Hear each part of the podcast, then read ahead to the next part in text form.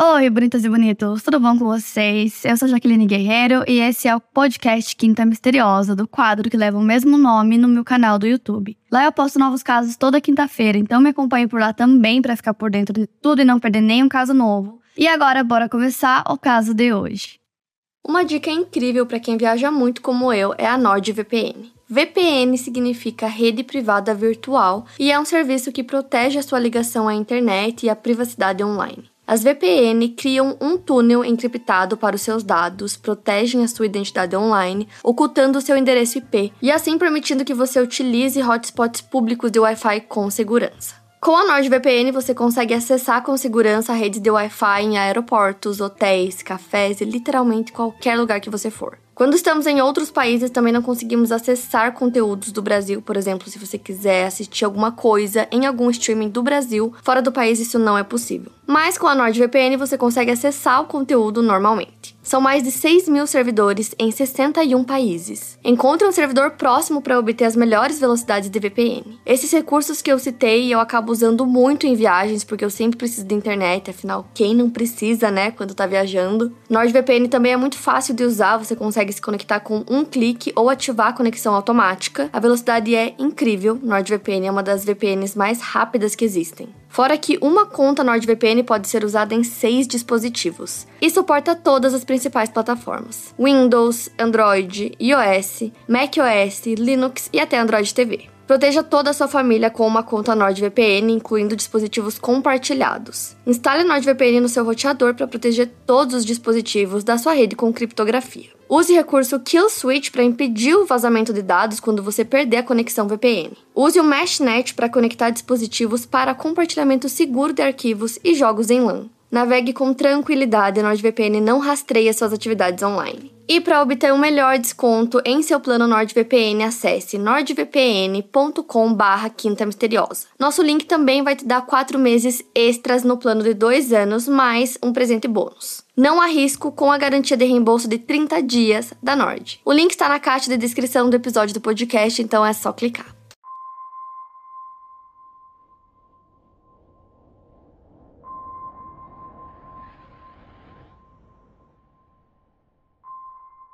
A família Shundawat, também conhecida como família Batia por seus vizinhos, eles viviam em uma casa de dois andares na região de Sant Nagar, no bairro Burari, localizado na capital da Índia, Nova Delhi. A família migrou para a capital em 1989. Anteriormente, eles viviam na cidade de Tohana, no estado de Haryana. O patriarca da família era Bhopal Singh. Ainda jovem, quando sua vida financeira não estava indo bem, ele foi até o pai de Narayani Devi para pedir por emprego. O homem considerou Bhopal como uma pessoa trabalhadora e honesta e ofereceu a mão da sua filha em casamento. O sogro acolheu Bhopal em sua família e ele até decidiu abandonar seu antigo sobrenome Shundawat e usar o nome da família da esposa, que era Batia. Em Tohana, Bhopal tinha cerca de 3 hectares de terra. Ele era dono de uma próspera leiteria e depois de um tempo começou a usar suas terras para plantar. No terreno eles tinham também vacas e búfalos. Bhopal e Narayani Devi tiveram cinco filhos: Dinesh, Sujata, Pratiba, Bhuvnesh e Latit. Entre os anos de 1988 e 1989, o Bhopal vendeu suas terras para amigos da família.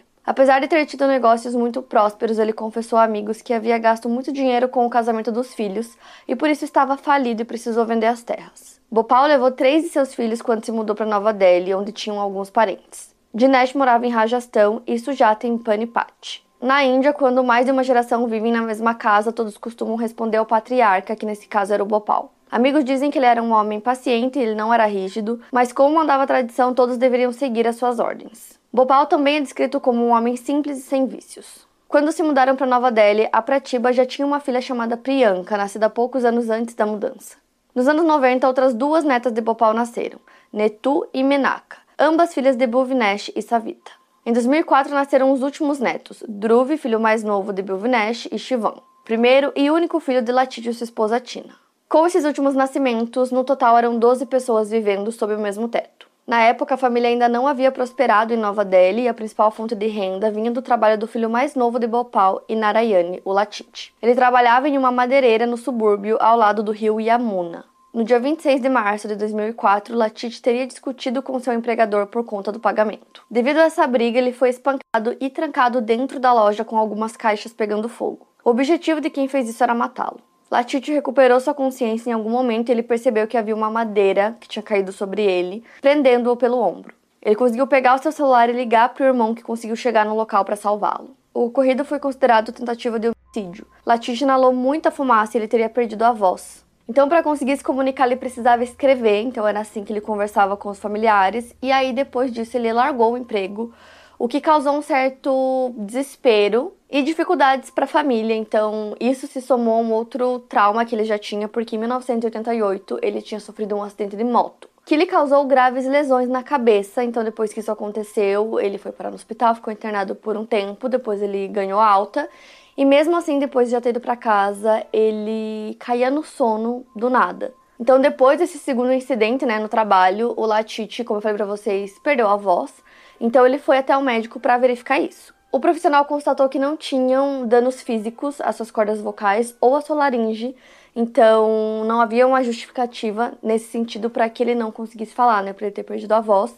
Então ele sugeriu que ele procurasse um psiquiatra. Nessa época, a família acreditava que só ia para um psiquiatra quem era louco, então eles não seguiram as orientações. A família levou outro chacoalhão quando o patriarca da família faleceu no dia 6 de outubro de 2006. Como eu expliquei para vocês, o patriarca sempre toma as decisões mais importantes da família, então no caso o Bopal decidia basicamente tudo. Ele decidia os casamentos, aonde os filhos iriam estudar, e tomava todas as decisões importantes da família. Então, quando o patriarca de uma família indiana morre, há um vácuo. Depois que isso aconteceu, segundo pessoas próximas, amigos e familiares, quem assumiu esse papel do patriarca foi o Latite, mesmo sendo o filho caçula. E apesar de ser o mais novo, Latite era bem maduro e o irmão mais velho dele, Bovinesh, não tomou essa iniciativa, né? Então ele o fez. E nessa época a mãe deles estava acamada por conta da idade. De acordo com alguns relatos, certo dia o Latite havia ouvido a voz de seu pai, já depois do falecimento, dizendo para que ele recitasse o Hanuman Chalissa todos os dias às 10 da noite e que ele recuperaria sua voz. O Hanuman Chalissa é um hino devocional hindu em louvor a Hanuman, um deus macaco do hinduísmo. A partir disso, a família teria criado essa rotina. Todos os dias, eles rezavam às 7 da manhã, ao meio-dia e às 10 da noite. Um ano depois, Latite recuperou a voz. A família estava recitando Hanuman Chalice e ele começou a cantar de repente. Quando perceberam, os demais familiares pararam de cantar e ele continuou cantando até o fim, só depois percebendo que ele havia voltado a falar. Os anos passaram e as condições financeiras da família melhoraram. Eles conseguiram abrir duas lojas de produtos alimentícios gerais e uma madeireira. A Priyanka, neta mais velha, começou a trabalhar em uma multinacional de TI em Noida como executiva e ela estava noivando. No dia 17 de junho de 2018, aconteceu a festa de noivado da Priyanka, que na época tinha 33 anos. A família gastou cerca de 400 mil rúpias nessa festa, que equivalem a quase 24 mil reais. Todos estavam se divertindo muito, mas alguns amigos próximos tinham percebido uma mudança brusca de comportamento em Latite depois desse noivado, assim como seus vizinhos. O Latite passou a ser ainda mais reservado depois disso, ele passou a dormir muito também, então a Priyanka comentou com uma vizinha que ele estava com um problema na garganta, por isso que ele estava mais quieto que o normal, mas que ele já estava tratando. Só que ele estava dormindo muito por dias, então as pessoas começaram a perguntar para Tina, a esposa dele, o que estava acontecendo e ela respondeu que ele estava sentindo muitas dores ele estava tomando um medicamento e por isso que ele dormia tanto. No dia 1 de julho de 2018, os vizinhos perceberam que a família não abriu a loja no horário que eles costumavam, que era sempre entre 5 e 5 e meia da manhã, que também era o horário que o leiteiro passava entregando leite. Já tinham alguns clientes na porta esperando e o telefone tocava sem parar, mas ninguém atendia. Uma das vizinhas da família chamada Pritpal Baur foi até a varanda da casa dela e aí ela viu essa fila, né, de pessoas e começou a se perguntar o porquê dos vizinhos não terem aberto a loja ainda. Outro vizinho chamado Gurshara Singh também achou muito estranho a loja ainda estar fechada, né? Então ele decidiu ir até a casa da família para ver o que estava acontecendo. Quando ele foi bater na porta, ele percebeu que a porta estava destrancada. Então ele ficou em pânico e começou a subir as escadas. Outro vizinho chamado Kudep Singh é, acabou ligando para a polícia porque a mãe dele estava voltando de uma caminhada e começou a gritar para ele pedindo que ele ligasse para a polícia. E foi exatamente o que ele fez. Ela pediu também para ele ir com ela até o local. Perto das 7h35, a delegacia de Burari ligou para o chefe de polícia Rajev Tomar, informando que um suicídio havia ocorrido em sua jurisdição. Rajev foi o primeiro policial a chegar no local. Ele havia crescido no bairro e era vizinho da família antes de se mudar e começar a trabalhar na polícia. Quando ele entrou na Alameda onde a família morava, ele viu homens e mulheres correndo pela escada da casa, chorando de maneira histérica. Ao subir, ele entendeu o motivo para tanta histeria. Ele encontrou 10 pessoas penduradas em uma grade de ferro no teto. Narayane Devi, que tinha 80 anos, estava em outro cômodo, deitada de bruços ao lado da cama. O cachorro da família estava preso na laje superior, amarrado à mesma grade em que os corpos estavam e latia sem parar. O Rajev se lembra de pensar que a forma em que os corpos estavam pendurados lembrava uma figueira da Índia, que tem raízes pendendo dos seus galhos. Todos estavam presos por tecidos coloridos enrolados em seus pescoços. Todos tinham os olhos vendados e as mãos amarradas. Os ouvidos tinham algodões e as bocas estavam tapadas com mordaças ou fitas. As vítimas eram os 11 moradores daquela casa: a matriarca, seus três filhos, duas noras e cinco netos. O policial Rajev ligou para o delegado de polícia de Burari, Manoj Kumar, avisando né, o que tinha acontecido. Naquele momento, ele não tinha nem conseguido contar exatamente quantos corpos haviam devido ao choque. O delegado pediu para que ele fechasse as portas da casa, né, para que mais ninguém entrasse, já que as pessoas ficavam entrando e saindo da casa, e foi imediatamente para o local. Quando ele chegou, já tinham muitas pessoas em volta da casa e também da loja da família, porque a família tinha muitos clientes que iam todos os dias para comprar leite. Rapidamente, a notícia de que um suicídio coletivo tinha acontecido já tinha se espalhado, então tinham muitas pessoas em volta, muitos curiosos. Até o ministro-chefe de Nova Delhi na época estava lá no local para averiguar e entender o que estava acontecendo no local. Então, naquele momento, a prioridade da polícia era conseguir isolar o local, já que tinham muitas pessoas não só em volta, mas também nas varandas e nas janelas. O repórter Vizal Anand foi o primeiro a noticiar o caso, então ele postou no Twitter dele e a notícia rapidamente se espalhou. Então, às 8 e meia da manhã já tinha muita gente no local, a mídia já estava em peso. Logo em seguida, um vídeo da cena do crime começou a ser compartilhado pelo WhatsApp, porque antes da polícia chegar, muitas pessoas começaram a entrar e sair da casa. Então, alguém conseguiu entrar, fazer um vídeo de dois minutos, e aí depois começou a passar para várias pessoas por WhatsApp. Isso fez com que a gravidade do caso tomasse uma proporção muito maior pelo vídeo. Parecia que aquele tinha sido um homicídio e não um suicídio coletivo simplesmente não fazia sentido para as pessoas acreditarem que tinha sido um suicídio coletivo, né? Eles conheciam a família, era uma família que estudava, que trabalhava, então para eles não fazia sentido algum. Enquanto isso estava acontecendo, a polícia estava lá dentro da casa na cena do crime avaliando as evidências e eles começaram a se perguntar qual teria sido o motivo para aquelas mortes? Começaram a acreditar que poderia ter sido assassinato, mas eles consideraram que todos os membros da família foram mortos ao mesmo tempo e para que isso acontecesse era preciso que tivesse uma ou duas pessoas para conseguir fazer isso com cada um dos membros da família, então dava um número maior do que 20 pessoas no local, o que eles acharam pouco provável. Na cena do crime também não havia qualquer indicação de que a casa tinha sido invadida. Eles também perceberam que nenhum dos itens da família foram roubados da casa, então começaram a pensar que se realmente eles tivessem tirado a própria vida, porque eles estariam vendados e amarrados. E foi aí que a polícia começou a pensar, num primeiro momento, tudo isso já bem no início que o caso aconteceu, que alguém poderia ter feito isso de propósito para que parecesse um suicídio coletivo. O delegado de polícia queria que todos os especialistas disponíveis da perícia estivessem no local, então, por volta das nove e meia da manhã, a equipe de peritos do Laboratório de Ciências Forenses em Delhi, composta por biólogo, químico, físico e perito de fotografia forense, chegou no local. Todos os detalhes da cena foram documentados pelos peritos responsáveis. O perito da biologia, Brajesh Kumar, marcou os corpos com números de 1 a 11 e disse que esse momento de marcar os corpos foi bastante difícil. Não havia um bilhete de suicídio na cena e a polícia buscava entender o motivo para aquele crime. O delegado observou que do outro lado da Alameda tinha uma câmera de segurança, então ele pediu que eles pegassem as imagens do dia anterior até amanhã do dia seguinte, quando encontraram os corpos, até mais ou menos 8 horas da manhã. A Sujata, que é filha da Narayane, chegou na cena do crime e pediu para os repórteres que eles parassem de ficar inventando teorias sobre o que teria acontecido com seus familiares. Sabendo da notícia, familiares da Nora ficaram em choque. Um dia antes do crime, o irmão da Tina tinha conversado com ela e ela disse que estava todo mundo bem, que a família estava bem, tudo normal. Um dos amigos do Dhruv e do Shivan, chamado Jatin, também tinha conversado com eles na noite anterior ao crime, tinha visto eles porque eles foram até sua loja para comprar alguns mantimentos e ele disse que eles pareciam normais, pareciam bem e felizes. Era por volta das 10 e meia da noite anterior ao crime, quando Jatin perguntou para os meninos se eles iriam jogar bola naquele dia e eles responderam: hoje não. Segundo um canal de TV, às 11 horas da noite, a Priyanka estava conversando com as suas primas sobre algumas coisas que ela queria comprar para o seu casamento. E aí a crença de que não se tratava de um caso de homicídio começou a se espalhar pelo país e os jornalistas que estavam noticiando isso começaram a ser chamados de mentirosos, né? Porque eles diziam que tinha acontecido um suicídio coletivo. As pessoas chamavam eles de mentirosos e diziam que eles estavam apenas dizendo aquilo porque a polícia mandava neles. A multidão começou a protestar e estava fugindo do controle da polícia. Como a polícia estava sob muita pressão, eles acabaram registrando o caso como se tivesse sido um homicídio, por mais que eles ainda não acreditassem nisso. Eles continuaram investigando as demais possibilidades e, como o caso foi registrado como homicídio, é, a criminalística começou a trabalhar no caso também. O delegado da criminalística, Dr. Joy N. Turkey, chegou à cena e ficou bastante intrigado com o que ele viu e, em um primeiro momento, pensou que a família pudesse ter sido pendurada depois de terem sido mortos. Eles perceberam que a casa da família foi revirada de maneira sistemática.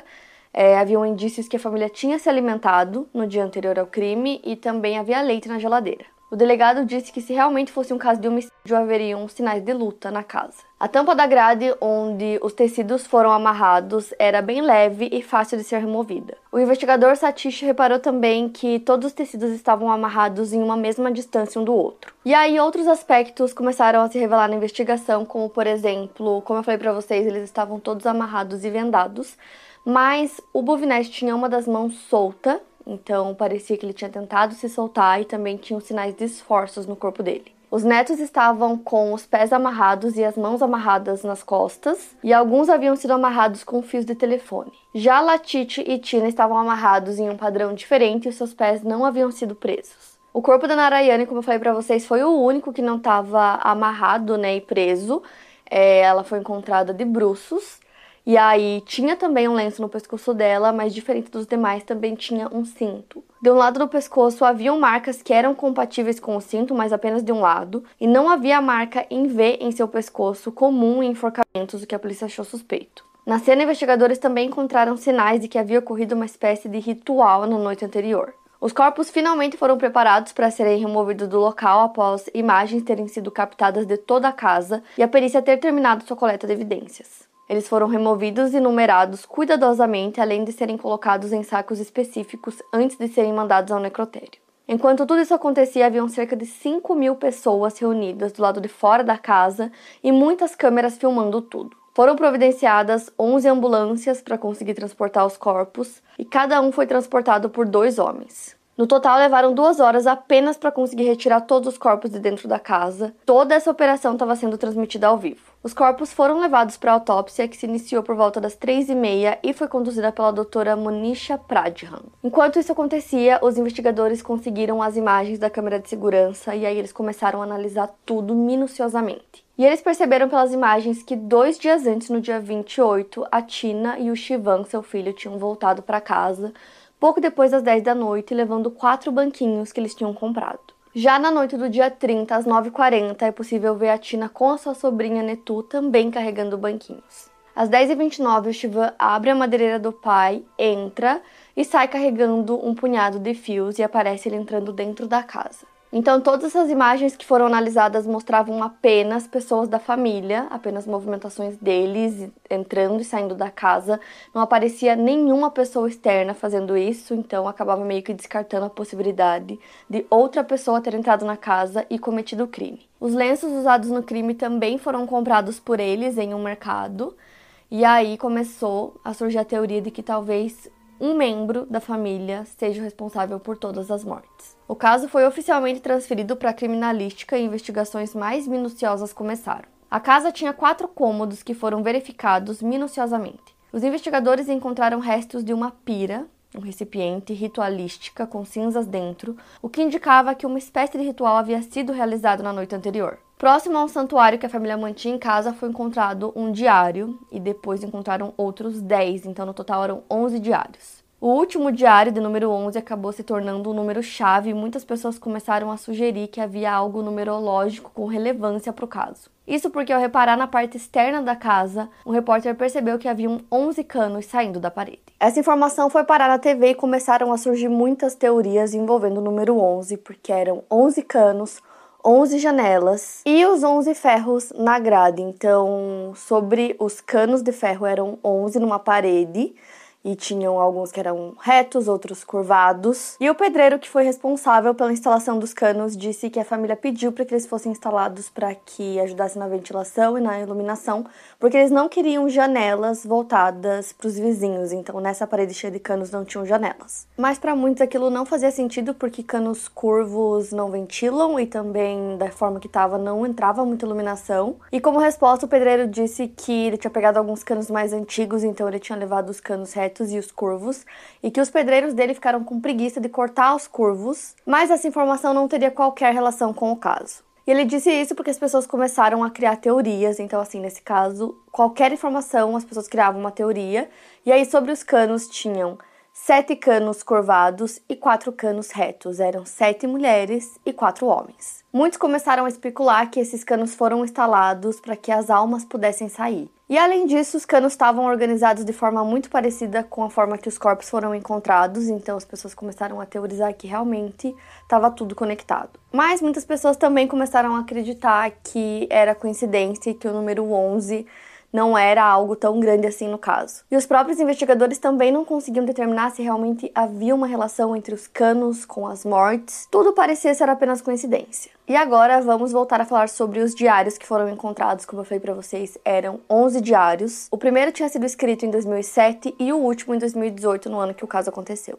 O Dr. Joy Turk leu todos os diários que pareciam basicamente uma conversa e neles tinham instruções e também repressões. E os diários se tornaram uma grande peça no mistério das mortes porque descrevia exatamente tudo o que foi encontrado na cena do crime. No dia 24 de junho, uma semana antes do caso, a seguinte frase foi escrita: Realizar o ritual da figueira da Índia por sete dias. O ritual também é conhecido como Badi Puja. Badi é a árvore da figueira que tem as raízes pendendo nos galhos, e o diário sugeria que a família deveria se comportar como essas raízes penduradas nos galhos. As anotações também diziam que ninguém deveria usar o telefone, então seis aparelhos foram encontrados juntos no modo silencioso. A polícia também encontrou cinco mesinhas de canto que estavam totalmente alinhadas. O horário em que o diário dizia que o ritual deveria acontecer era a uma da manhã. No diário dizia: se alguém visitar a casa, deixem para o dia seguinte. Nada deve estar visível, usem pouca luz. Os olhos devem estar totalmente fechados. Devem amarrar vendas corretamente. Amordaçar a boca com lenço.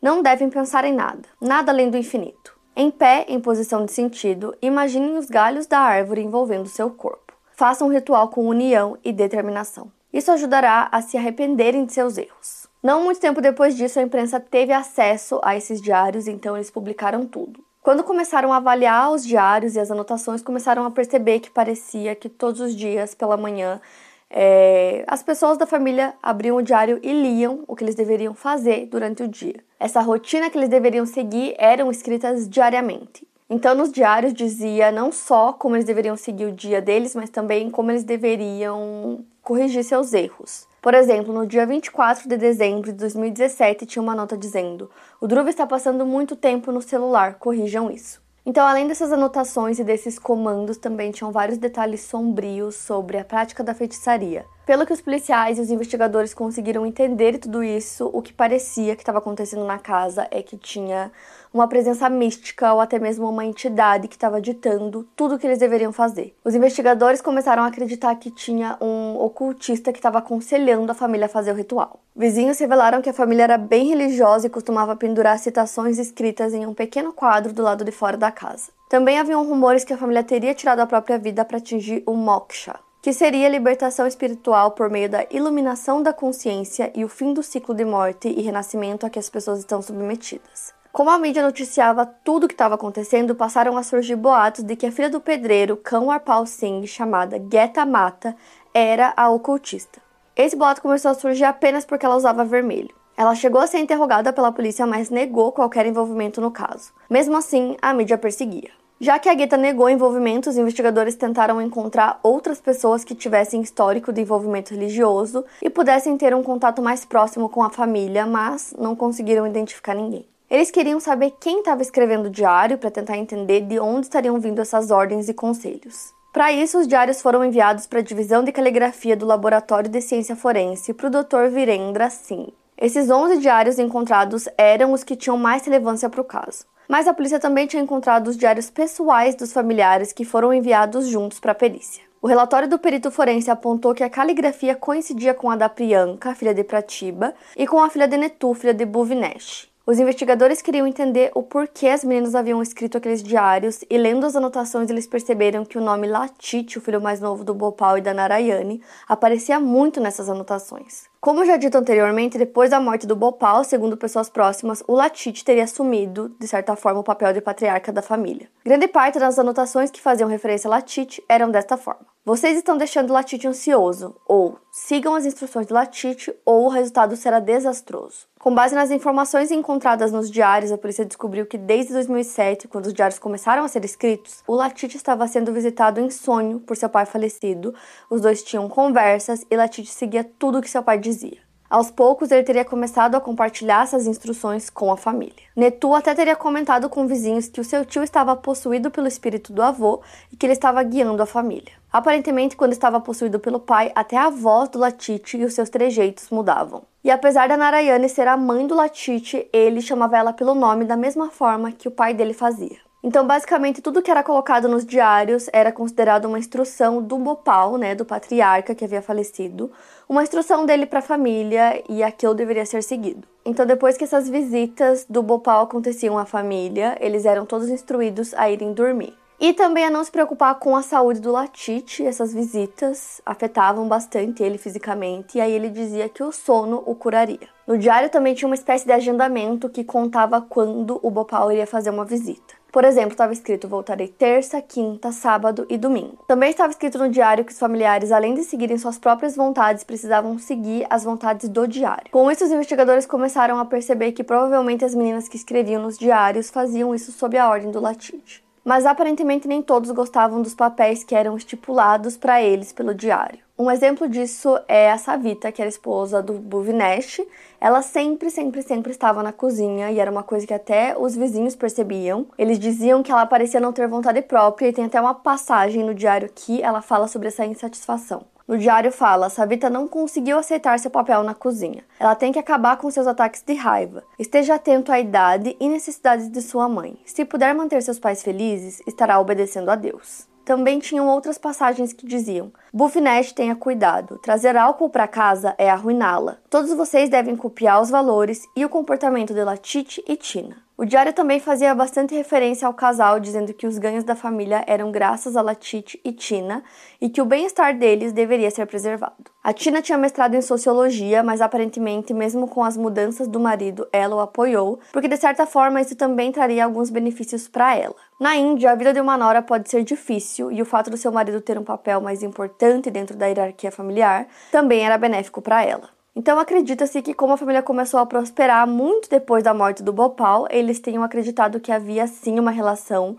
entre seguir as instruções do diário e toda essa prosperidade. Mas não se pode ter certeza, já que ninguém da família falava sobre isso com pessoas externas. Os colegas de trabalho da multinacional que a Priyanka trabalhava sequer sabiam que ela estava noivando naquele mês, o que confirmava essa preservação de informações por parte da família. E aparentemente quem não cumpria as ordens dadas pelos diários recebia punições tinha uma anotação entre aspas. Levem as orações noturnas muito a sério e fiquem longe de pessoas com quem estão proibidos de falar. Sempre que você falha, Latite, Tina e Shivan pagam o preço. Mas você sempre se esquece disso. É uma bênção de Deus estar lhe mostrando seus erros. Durante um ano, a partir de dezembro, você será punido. Esse ano será o último.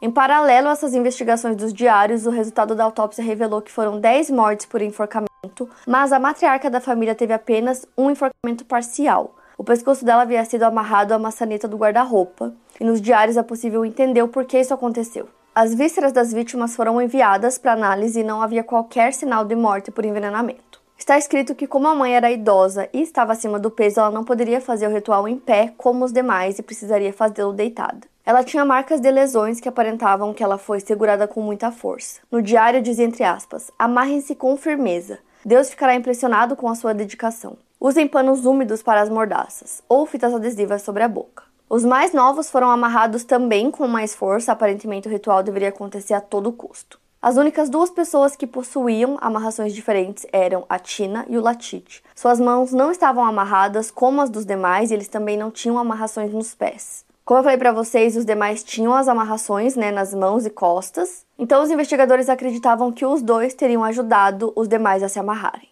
Então, a partir das evidências que eles tinham, principalmente dos diários, os investigadores acreditavam que a família não achava que iria morrer. Eles aparentemente deveriam fazer o ritual por sete dias e havia a promessa de que o ato final, o pai Bopal estaria lá para salvar todos eles. Em mais uma passagem do diário dizia: Deus está orgulhoso de vocês, sabendo que vocês onze estão alinhados com um só pensamento.